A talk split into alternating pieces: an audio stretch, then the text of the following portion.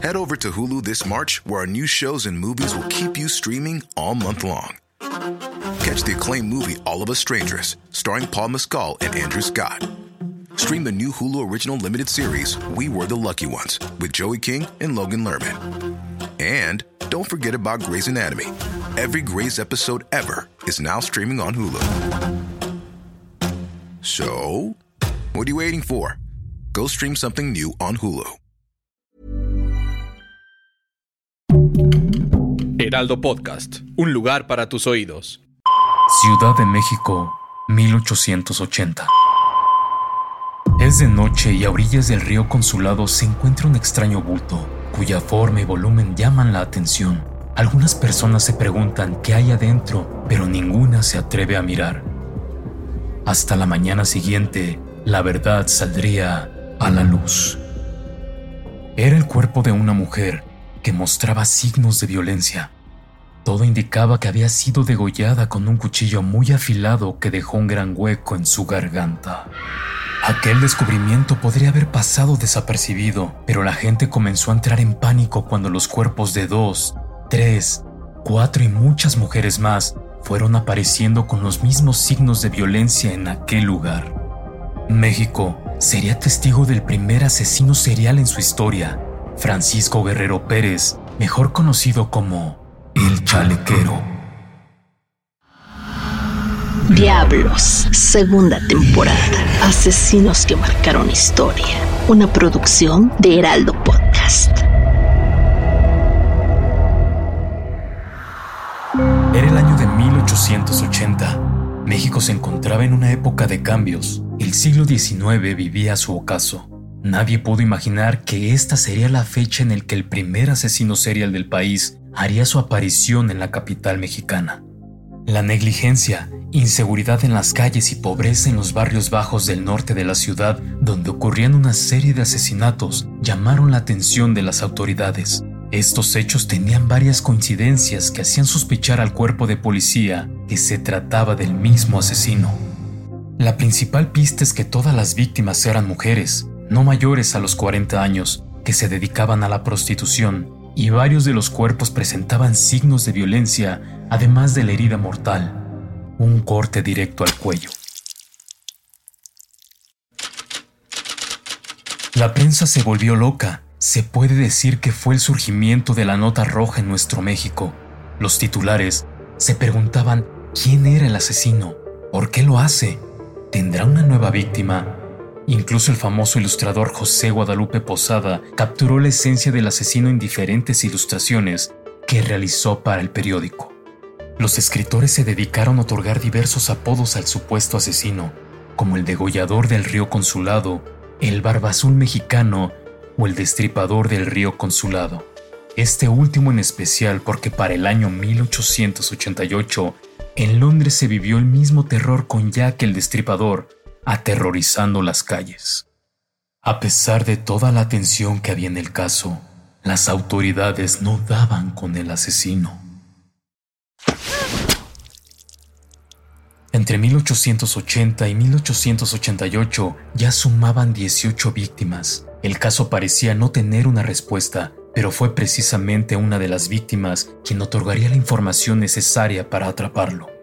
Su nombre era Musia Gallardo, quien al ser prostituta no era del agrado de toda la gente, pero había quienes sí valoraban y estaban al pendiente de sus movimientos. Fue por eso que pudieron informar a las autoridades sobre la última persona que estuvo junto a Musia antes de ser asesinada. La gente señaló que estaba en compañía de Francisco Guerrero, un sujeto que vivía cerca de la Peralvillo, cuyo temperamento era conocido por todos. Era un sujeto sumamente violento, en especial con las mujeres, a quienes trataba como si fueran simples objetos. Como oficio practicaba la zapatería, gustaba de vestirse bien y usar ropa al estilo ranchero, con pantalones entallados, fajas y chalecos vistosos. Francisco era considerado atractivo por más de una mujer que llegó a cruzarse en su camino. Tras su detención, la prensa estaba fascinada por toda la información que salió a la luz, sus modos de vestir, de matar, de vivir eran temas que nadie quería perderse. Se le otorgó el nombre de El Chalequero. Algunos dicen que esto fue por su particular forma de vestir. Otros afirman que se refiere a su forma de actuar con las mujeres, pues sostenía relaciones sexuales de a chaleco, sinónimo popular de a la fuerza. Francisco era originario del Bajío. Su infancia era la misma que la de muchos mexicanos de esa época, plagada de violencia, malos tratos de sus padres y pobreza extrema. Fue a sus 22 años que decidió probar suerte en la capital, lugar donde aprendió la vocación de zapatero. Mientras esta información se daba a conocer, el chalequero confesaba más crímenes, sus modos operandi y cuáles eran los principales motivos. Señaló que veía a las mujeres como objetos para conseguir satisfacción sexual. Las violaba con el fin de demostrarles su poder y no conforme con esto, a veces decidía mutilarles los genitales como una forma de demostrar el odio que sentía por ellas. Hay quienes afirman que Francisco también las mataba porque creía que estaban cometiendo un pecado y que su trabajo era inmoral. Tenía la idea de que las mujeres debían ser fieles por completo a sus maridos y que el adulterio debía ser castigado con la muerte. Mientras él se encontraba detenido, para sorpresa de muchos, una mujer acudió a denunciarlo por intento de abuso sexual y homicidio. Su nombre era Emilia, era la bandera, y señaló que él la había atacado como a las otras mujeres, solo que logró salir con vida luego de que el chalequero la dejó porque pensaba que ya estaba muerta. Esta declaración, más los cuerpos encontrados de otras víctimas, sumado a las confesiones del propio asesino, hicieron que fuera sentenciado a la pena de muerte. Sin embargo, el mismísimo Porfirio Díaz le salvó la vida al cambiarle su condena por 20 años de prisión en la cárcel de San Juan de Ulúa en Veracruz.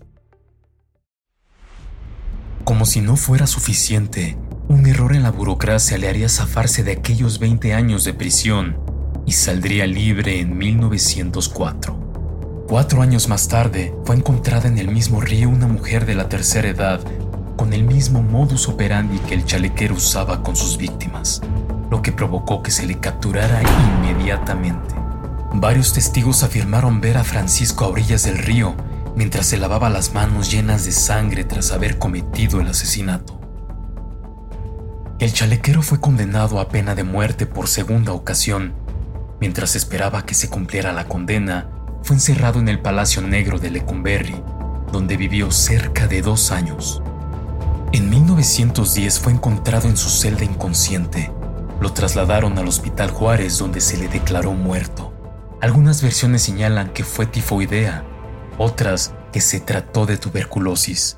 Hasta el día de hoy, no existe una versión oficial.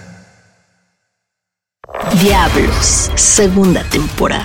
Asesinos que marcaron historia. Una producción de Heraldo Podcast. Síguenos en Instagram y TikTok como Heraldo Podcast. Algunas de las acciones y de los nombres de los personajes no son reales y fueron puestos como ficción para la narración de la historia.